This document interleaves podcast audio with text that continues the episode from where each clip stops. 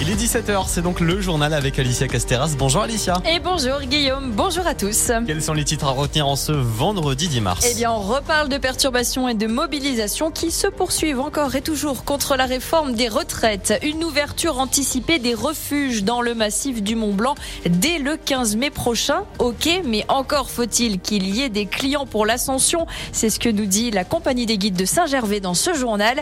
Et une cinquième place pour Tessa Worley sur le géant suédois doré.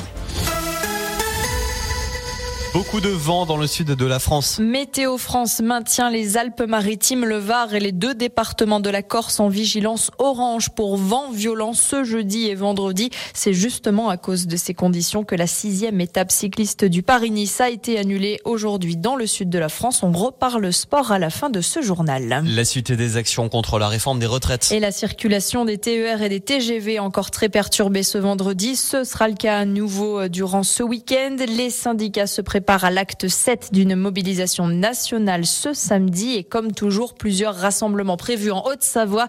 Une manifestation à 10h place des Arts à Tonon, 14h30 devant la mairie d'Annecy et 16h place des Allobroges à Cluse.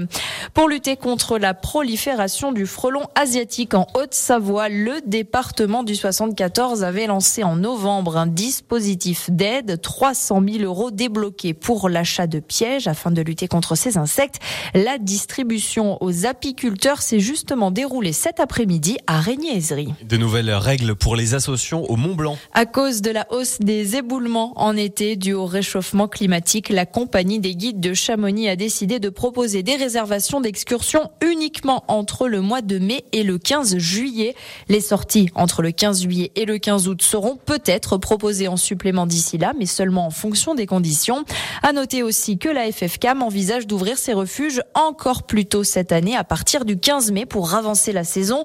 La compagnie des guides de Saint-Gervais y est favorable, mais encore faut-il avoir des clients à ce moment-là, précise Ricardo Mora, vice-président de la compagnie des guides de Saint-Gervais en fait, c'est plutôt les clients. C'est surtout ça. C'est que est-ce qu'il y aura beaucoup de clients à cette période-là euh, disponibles, puisque euh, professionnellement, c'est peut-être pas évident, ou alors ceux qui ont des enfants, ils sont encore à l'école. Il faut que ça soit des dates qui conviennent aussi à nos clients. Hein. Mais il faut encore que les hôtels soient ouverts. Ça, bon, ça nous concerne à nous dans la station, donc là, on a encore moyen d'agir. Mais il faut aussi que le, les gens puissent prendre des vacances, etc. Donc, euh, il faut que toute l'infrastructure, que tout le, le, le, système change.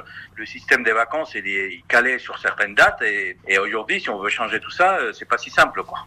Autre nouveauté pour cet été, afin de prétendre à l'ascension du Mont Blanc, la compagnie des guides de Chamonix ne prendra que des clients qui auront préalablement effectué au moins deux jours de stage de cramponnage pour garantir le niveau des ascensionnistes et donc la sécurité. Une journée ni bonne ni mauvaise selon Tessa Worley. La skieuse du Grand Bornand qui a pris la cinquième place du géant suédois doré cet après-midi pour la suite de la Coupe du Monde de ski alpin. Bilan donc mitigé selon la française.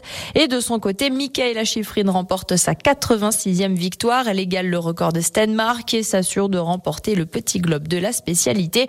Cette Coupe du Monde de ski alpin se poursuit encore demain. Il y aura du slalom pour ces mesdames à partir de 10h30. Et n'oubliez pas qu'il y a le journal des sports tout à l'heure à 17h20 et justement on va réécouter, on va écouter en tout cas Tessa Worley s'exprimer là-dessus. Après le ski direction la glace avec le début des playdowns pour les pionniers de Chamonix. Et ce premier match de la poule de maintien qui se joue ce soir avec la réception des Diables Rouges de Briançon c'est à la noire Richard Boson.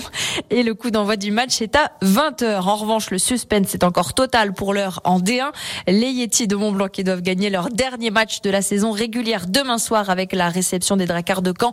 Ce sera à 19h30 à Saint-Gervais. Situation encore plus délicate pour les pingouins de Morzine Navoria qui sont en bas de tableau et qui joueront également à domicile ce samedi soir à la Skoda Arena de Morzine face à Cholet. Ce sera à 20h30. Ils jouent les, euh, les pionniers de Alors oui, je sais pas. Écoutez, on est un peu en bout de course, c'est la fin de semaine, des petits problèmes de prononciation. Vous la connaissez, cette patinoire? Patinoire Richard Boson. On voudrait pas lui manquer de respect, pardon. Voilà, donc en fait, ils font pas du hockey, ils piétinent à la piétinoire.